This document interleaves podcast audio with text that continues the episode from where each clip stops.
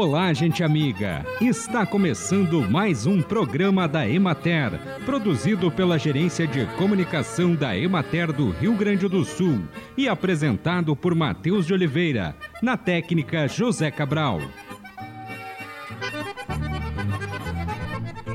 Segundo dados do relatório Status Global sobre Atividade Física 2022, divulgado pela Organização Mundial da Saúde no final do ano passado, a implementação de medidas para proporcionar uma população mais ativa varia de acordo com as regiões e a renda per capita. Em 2021, a Europa tinha a maior porcentagem de países com promoção de atividade física, enquanto a África ficava com a menor proporção Embora as políticas nacionais para combater doenças não transmissíveis e a inatividade física tenham aumentado nos últimos anos, atualmente 28% das políticas não são financiadas ou implementadas. O relatório mostrou que pouco mais de 50% dos países realizaram uma campanha nacional de comunicação ou eventos de atividade física de participação em massa nos últimos dois anos.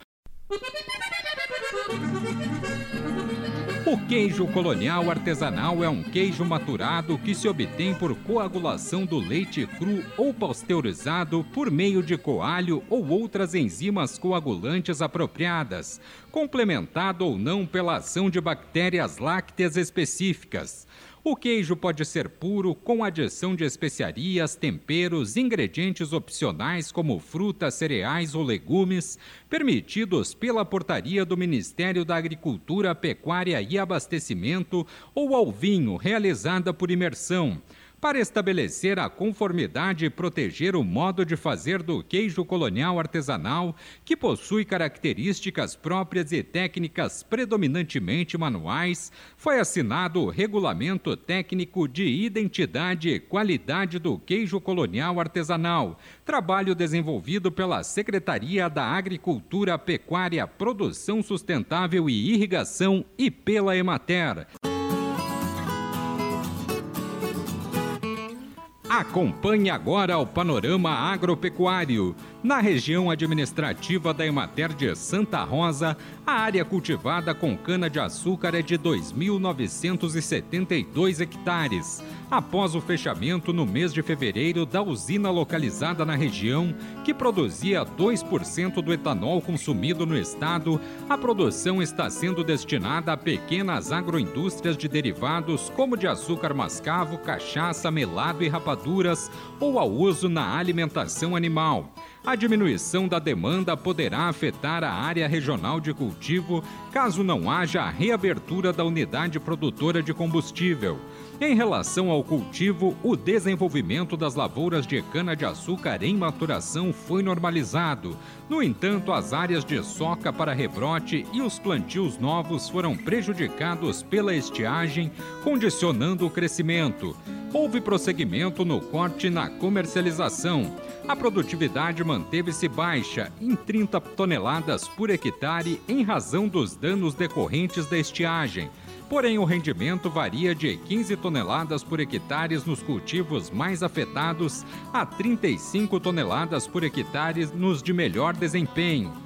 O preço pago ao produtor pela cana-de-açúcar permanece próximo a 120 reais a tonelada. O preço de venda de melado nas agroindústrias é de 20 reais o quilo. Em relação às pastagens, as áreas de campo nativo já aumentaram significativamente a oferta de alimentos.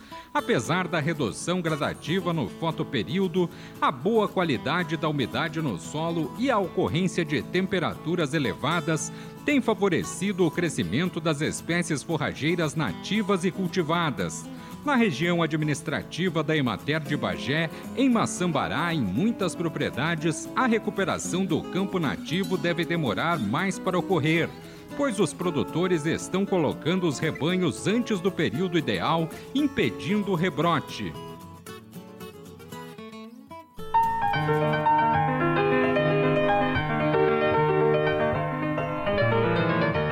Bom, hoje nós estamos aqui em Arvorezinha, na sede da Ervateira Natumate, onde está acontecendo a primeira edição desse ano, de 2023, do curso de Boas Práticas agrícolas, né? o curso voltado para agricultores que cultivam erva mate. Aqui ao meu lado está o Júlio Marcon, extensionista da Emater, para falar um pouquinho, Júlio, desse curso. A Emater também, Júlio, tem um trabalho continuado, né? Está tendo esse curso aqui, eu não sei até se haverá outras edições no futuro, mas já houve também anteriormente, né? A Emater acompanha esses produtores. Como é que funciona um pouco essa rotina né, com os produtores de erva mate? Isso, a Emater continua trabalhando, a nossa ideia é no decorrer do ano agora é, trabalhar com outros cursos de boas práticas agrícolas, trabalhar com outras indústrias que queiram fazer o curso e também é, trabalhar com comunidades, né? Comunidades que queiram organizar grupos né, de produtores.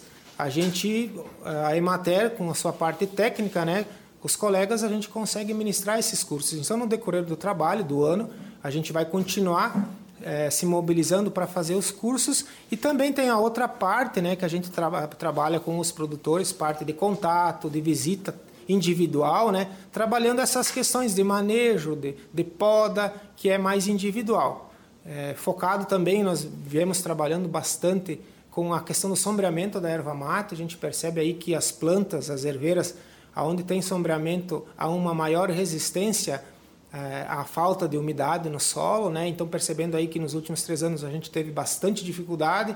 Então nós estamos incentivando muitos produtores que, que façam sombreamento, né? Que tenham árvores nativas no meio do erval para que isso ajude a, a manter mais umidade no solo, aliado também a outros manejos, né? Como cobertura de solo, isso vai é, propiciar para a planta que ela aguente mais a seca, né? Então tudo isso auxilia e a gente trabalha no curso e também trabalha individualmente e auxiliando também, para terminar, os produtores que queiram e, e, e tenham sombreamento hoje de forma plena, queiram certificar isso né, através da SEMA, a gente consegue aí ajudar os produtores a se cadastrar para que tenha uma autorização legal da parte ambiental também das plantas nativas, que daqui um pouco os seus filhos queiram cortar essas plantas, né?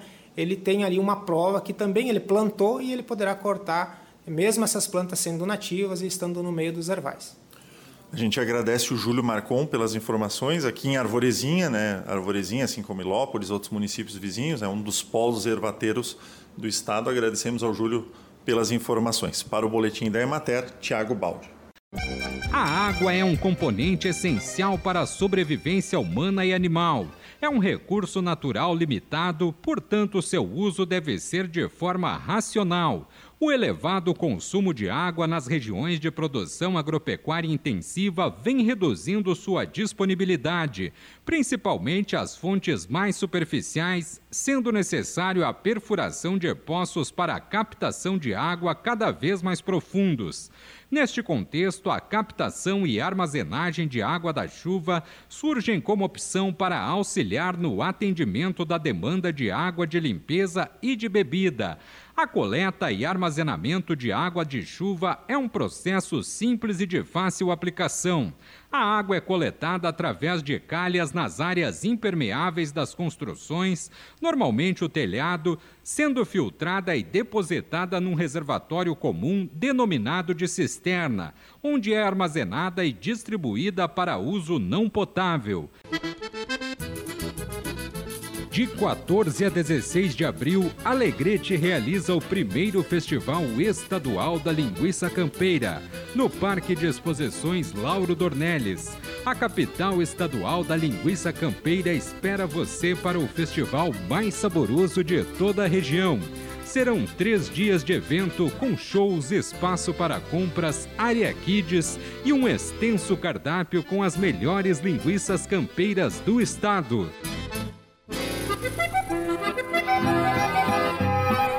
E assim encerramos mais um programa da Emater. Um bom dia a todos vocês e até amanhã neste mesmo horário.